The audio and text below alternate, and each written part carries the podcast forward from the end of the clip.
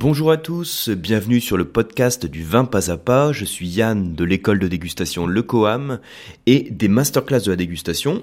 Et je vous souhaite la bienvenue donc sur le podcast traditionnel pour une thématique là aussi traditionnelle puisque on va faire ensemble un quiz euh, suite à une masterclass de la dégustation, donc la masterclass de la dégustation du mois dernier, euh, qui était consacrée à une dégustation horizontale sur l'appellation Saint-Joseph, donc euh, au sein de la vallée du Rhône. Et ce que je vous propose ici, c'est au, travers de quelques questions, donc je sais pas s'il y a, peut-être à peu près 4-5 questions, pas plus, hein, au travers de quelques questions, de revoir tout ce qu'il faut savoir en fait sur l'appellation Saint-Joseph, euh, enfin tout ce qu'il faut savoir. Ce sera un petit peu prétentieux en, quelques minutes de podcast, mais en tout cas, peut-être les points principaux qu'il faut retenir. Alors, si vous faites partie des masterclass de la dégustation, si vous avez donc déjà suivi euh, la masterclass de fin novembre, c'est de toute façon des questions qui vont bien vous aider puisque ça va vous permettre de vous remettre toutes les connaissances en tête. Et puis, si vous ne faites pas partie des masterclass de la dégustation, euh, si euh, vous connaissez pas ou peu l'appellation Saint-Joseph, dans tous les cas, c'est un podcast qui va vous être utile, puisque ça va vous permettre d'apprendre hein, un peu les, grandes clés à connaître sur cette appellation. Donc voilà le but. Alors c'est parti, ce que je fais comme toujours, je vous lis la question, et puis ensuite bah, je vous y réponds dans la foulée. Moi, ce que je recommande, en tout cas si vous êtes un peu connaisseur de vin ou que vous avez suivi la masterclass, c'est de mettre le podcast sur pause et puis d'essayer d'y répondre. Même si c'est en 2-3 secondes, le fait bah, de jouer un petit peu le jeu en procédant de cette manière-là, ça permet aussi de, bah, que ce soit plus profitable, hein, de mieux mémoriser. Alors c'est parti, première question. Quel est le principe d'une dégustation horizontale pour la première question, on ne parle pas du tout de Saint-Joseph en particulier, hein, c'est juste le principe d'une dégustation dite horizontale. Alors, je réponds tout de suite à la question. Donc, une dégustation horizontale, ça consiste à prendre un même millésime et puis, au sein de ce millésime, de déguster plusieurs vins. Donc, en général, pour que la dégustation horizontale soit intéressante, les plusieurs vins qu'on va déguster font partie d'une même appellation. Donc là, en l'occurrence, euh, la masterclass était sur Saint-Joseph. Donc on prend Saint-Joseph, là on avait pris le millésime 2015, et on avait dégusté plusieurs Saint-Joseph. On pourrait faire aussi des dégustations horizontales un petit peu plus génériques. Imaginez, je prends un même millésime, donc par exemple 2013, et une région viticole, Bordeaux. Donc là, Bordeaux, c'est une région viticole qui est très vaste, si je prends un même millésime 2013 et que je déguste plusieurs Bordeaux, bah, c'est sûr que si vous passez de la rive gauche à la rive droite sur des appellations différentes, de toute façon, vous, allez avoir des caractéristiques différentes du fait des différentes appellations. Hein. Plus la région viticole est vaste, euh, plus les appellations vont être différentes même si on est sur le même millésime. Donc quand même, le gros intérêt, si vous faites une dégustation horizontale, c'est de faire en sorte d'avoir une zone géographique qui soit la plus petite possible. Donc l'échelle d'une appellation, c'est top pour ça. J'ai fait récemment sur Sancerre, par exemple. Donc pareil, Sancerre, on est sur une même appellation. Et pour cette appellation, on prend un millésime. Et puis on va déguster les, différents vins de Sancerre. Ça permet de voir en fait l'apport du millésime euh, sur le profil du vin. Donc on oppose la dégustation horizontale, comme vous en doutez, à la notion de dégustation verticale.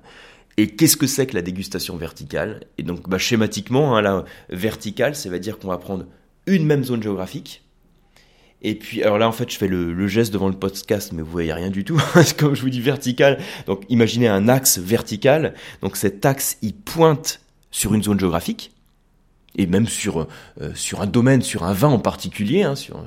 Et puis, au sein de ce domaine, au sein de ce château particulier, par exemple, on va déguster différents millésimes.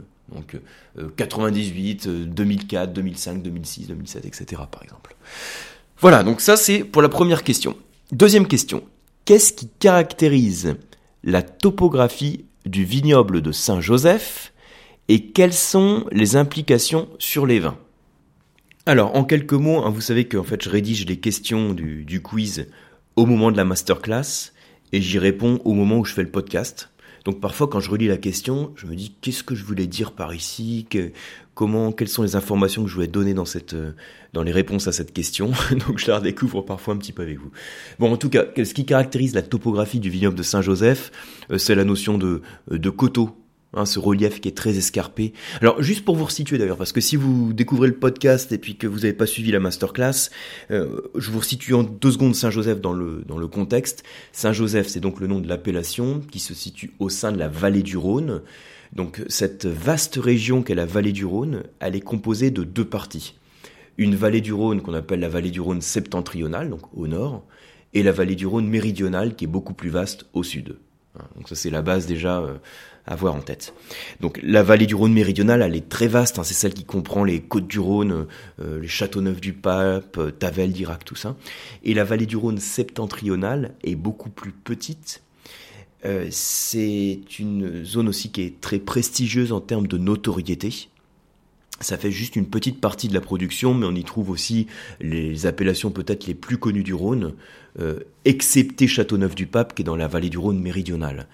Alors il faut imaginer ensuite dans le nord de la vallée du Rhône, donc vous avez plein de petites appellations un peu satellites hein, qui sont situées de chaque côté du, Rhône, du fleuve, hein, donc euh, comme côte comme Condrieux, comme Cornas, pour vous situer des, pour vous citer des noms assez connus, voire très connus. Et puis, Saint-Joseph, là-dedans, comment il se situe au sein de cette appellation?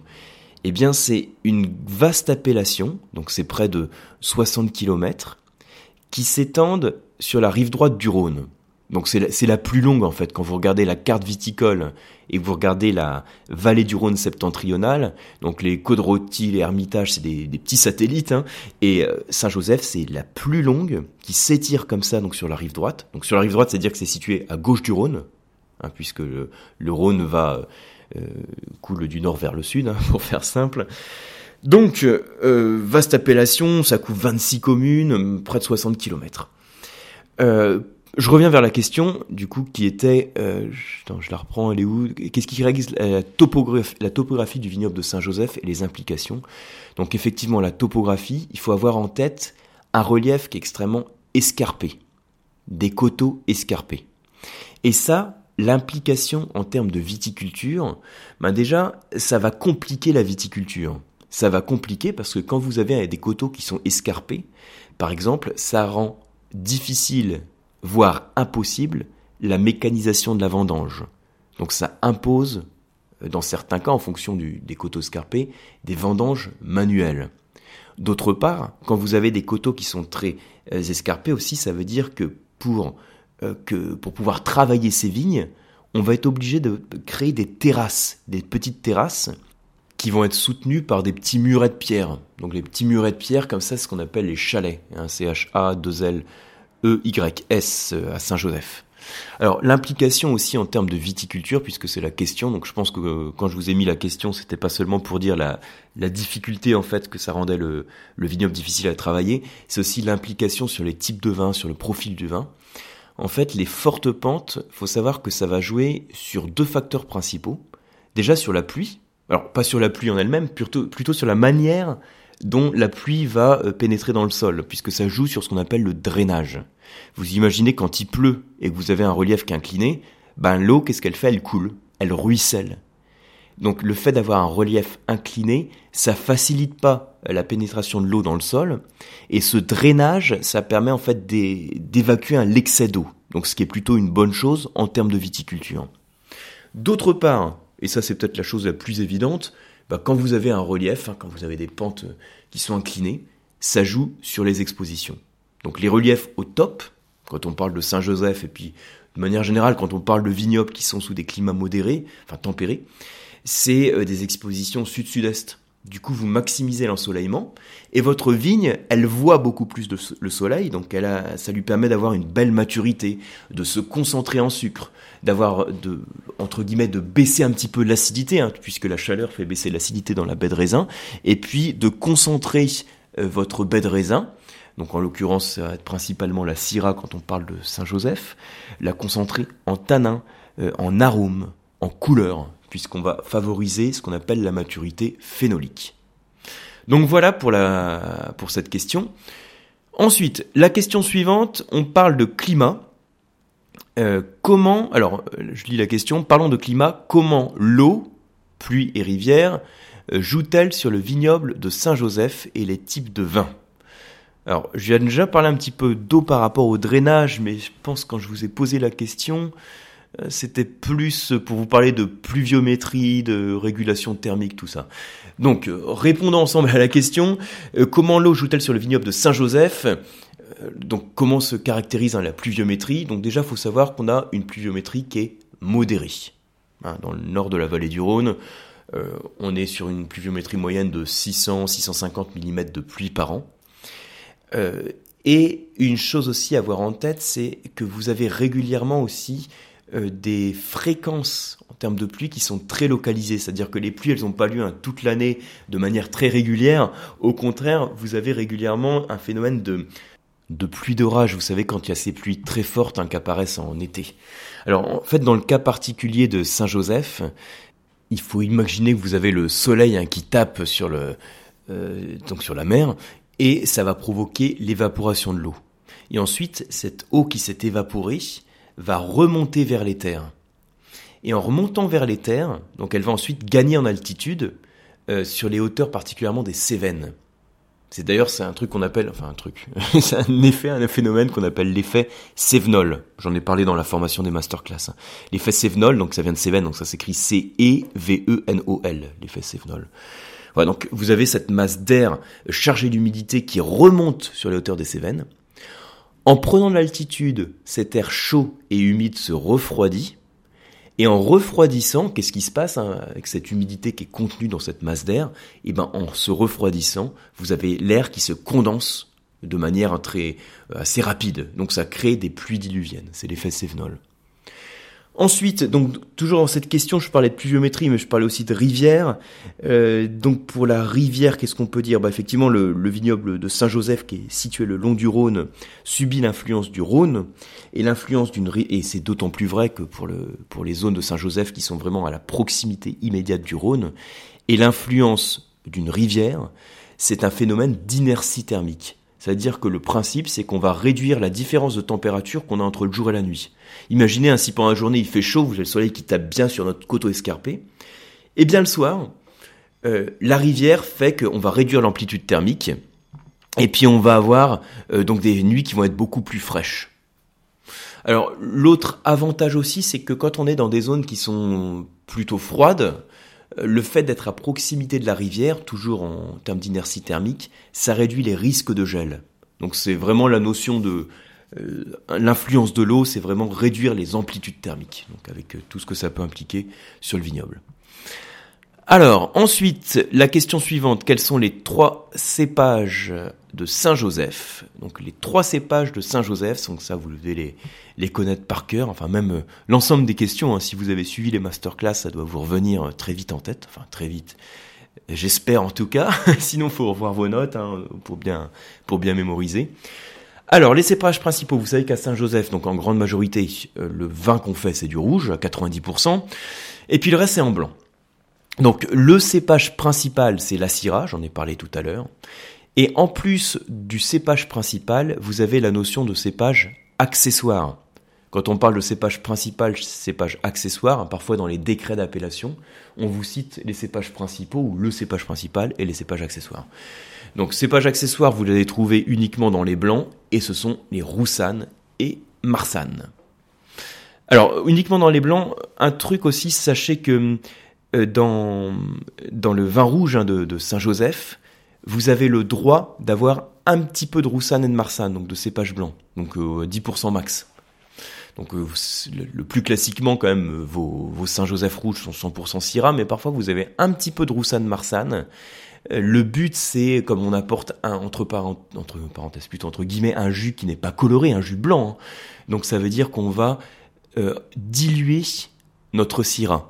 Alors quand je dis diluer notre syrah, je l'exprime de manière un petit peu négative quand je dis ça, ce qui n'est pas du tout l'idée, puisque le fait d'apporter aussi nos 10% maximum de Roussanne ou Marsanne, ça va être surtout d'affiner la puissance, le corps de la syrah, pour faire un, vin d'assemblage un petit peu plus fruité, un petit peu plus facile d'accès. Ensuite, la dernière question, citer deux bons millésimes, on précise sur la dernière décennie, sur le nord du Rhône et qu'est-ce qui les caractérise? Alors l'idée de cette question en fait c'est comme on a parlé de dégustation horizontale hein, sur la masterclass Saint-Joseph, c'est vous parler un petit peu de la notion de, millésime. Alors bah dans les bons millésimes, bah des bons millésimes déjà il y a celui qu'on a dégusté, hein, 2015, ça fait partie des, des top millésimes on va dire euh, euh, sur le nord de la vallée du Rhône. Puis je vous citerai également le 2009 Bon, c'est pas, c'est pas le seul, hein. voilà, je vous cite 2015, 2009. Ces deux millésimes qui ont des caractéristiques relativement proches, euh, dans le sens où les facteurs principaux qui caractérisent le millésime sont assez similaires. Qu'est-ce que c'est que les facteurs principaux qui caractérisent un, un millésime? Eh ben, vous en avez trois. Vous avez la chaleur, vous avez l'ensoleillement et vous avez la pluviométrie. Même si la chaleur et l'ensoleillement vont souvent de pair, c'est pas toujours le cas. Vous pouvez avoir des millésimes qui sont ensoleillés et relativement frais, et d'autres qui sont ensoleillés et beaucoup plus chauds.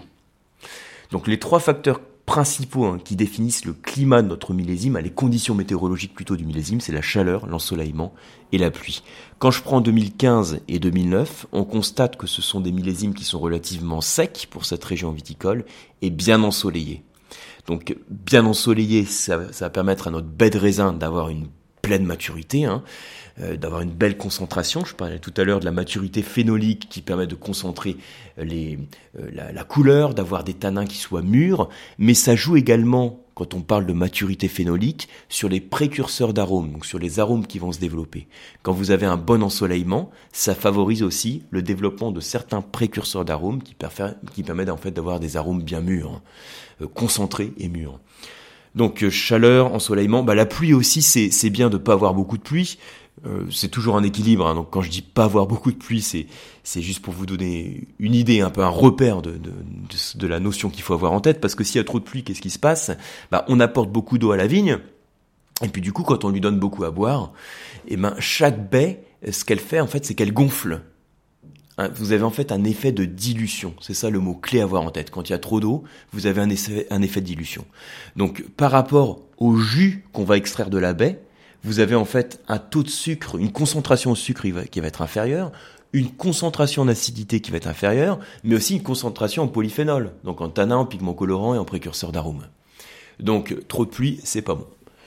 Donc voilà un peu les. Alors après, on a parlé pendant la, la masterclass, hein, on est allé plus loin quand même sur les millésimes, aussi pour euh, pour voir que c'est pas aussi simple que ça. Mais euh, dans le cas d'un petit quiz comme ça, et pour vous rappeler les choses principales à avoir en tête, retenez que ce sont ces trois facteurs chaleur, ensoleillement, pluie qui vont caractériser. Et puis le, moment aussi de où vous avez la chaleur, le soleil et la pluie, qui vont caractériser euh, la qualité d'un millésime et en tout cas le le, enfin, on va dire, qui vont faire qu'un millésime va être plus ou moins facile à vinifier et que à partir de tel millésime, ça va être plus ou moins facile d'élaborer des bons vins. Donc voilà surtout la, la notion à avoir en tête. Donc voilà pour ce petit quiz. Hein, vous voyez, comme, comme toujours, bon, c'est des questions parfois assez génériques, parfois assez précises, qui permettent surtout de réfléchir, parce que je fais pas de QCM, hein, je fais pas de questions choix multiples, parce que le but c'est de pouvoir continuer à, à prolonger la discussion. Moi, j'espère que vous avez passé donc euh, une bonne masterclass pour ceux et celles qui l'ont suivi sur masterclass de fin novembre. La masterclass qui vous attend donc très prochainement sur le mois décembre, que vous pourrez réserver dès maintenant, c'est la masterclass sur la Californie. Donc là aussi un top vignoble hein, dans les vignobles du monde. Ça faisait un petit moment aussi que je voulais en parler, donc voilà, je me suis dit bah avant la fin de l'année, hein, il faut que je me dépêche parce que la fin de l'année, là la dernière masterclass, euh, en fait ça va être la dernière masterclass de l'année, donc si je vous parlez de la Californie, c'était le moment de le faire. Euh, donc vous pouvez, hein, si vous ne faites pas partie des masterclass, aller sur leur site masterclassdégustation.com et réserver d'ores et déjà euh, votre, votre masterclass. Je vous rappelle aussi, hein, comme on est en période de fin d'année, bon, je l'ai déjà dit dans les mailings, mais je vous le dis dans les podcasts parce que je sais qu'il y en a certains qui suivent que les podcasts. Vous pouvez retrouver les, euh, les, les, offres de Noël. Vous savez qu'à chaque fois à Noël, en fait, je crée avec, avec Daphné, avec l'équipe, des offres spécifiques. Et donc vous avez notamment sur des formules cadeaux pour des cours d'onologie à Paris. Vous verrez un peu, vous allez en fait sur le site lecoam.eu, donc L-E-C-O-A-M.eu, et vous regardez dans l'onglet euh, cours d'onologie, euh, offrez un cours. Donc là vous avez toutes les formules cadeaux. Euh, donc des chèques cadeaux pour des cours d'onologie, et puis vous avez aussi euh, plusieurs de types de formules cadeaux pour des cours à distance. Je sais que vous êtes nombreux à m'écouter en dehors de Paris, voire même en dehors de la France. Donc euh, il y a plusieurs formations diplômantes que je propose à distance qui existent aussi en pack cadeau. Et vous pouvez aussi retrouver maintenant sur le site du COAM des cours d'onologie à distance en dehors des diplômes. C'est une nouveauté parce qu'avant je les mettais simplement sur le blog et maintenant vous, les avez aussi sur le site du, COAM. Donc je vous invite à faire un tour dessus hein, si vous ne les avez pas encore vus. Pour ma part, j'espère vous retrouver très prochainement, donc soit sur une formation, euh, soit sur un prochain podcast, soit sur un article de blog. Merci beaucoup pour votre attention et je vous dis à très bientôt.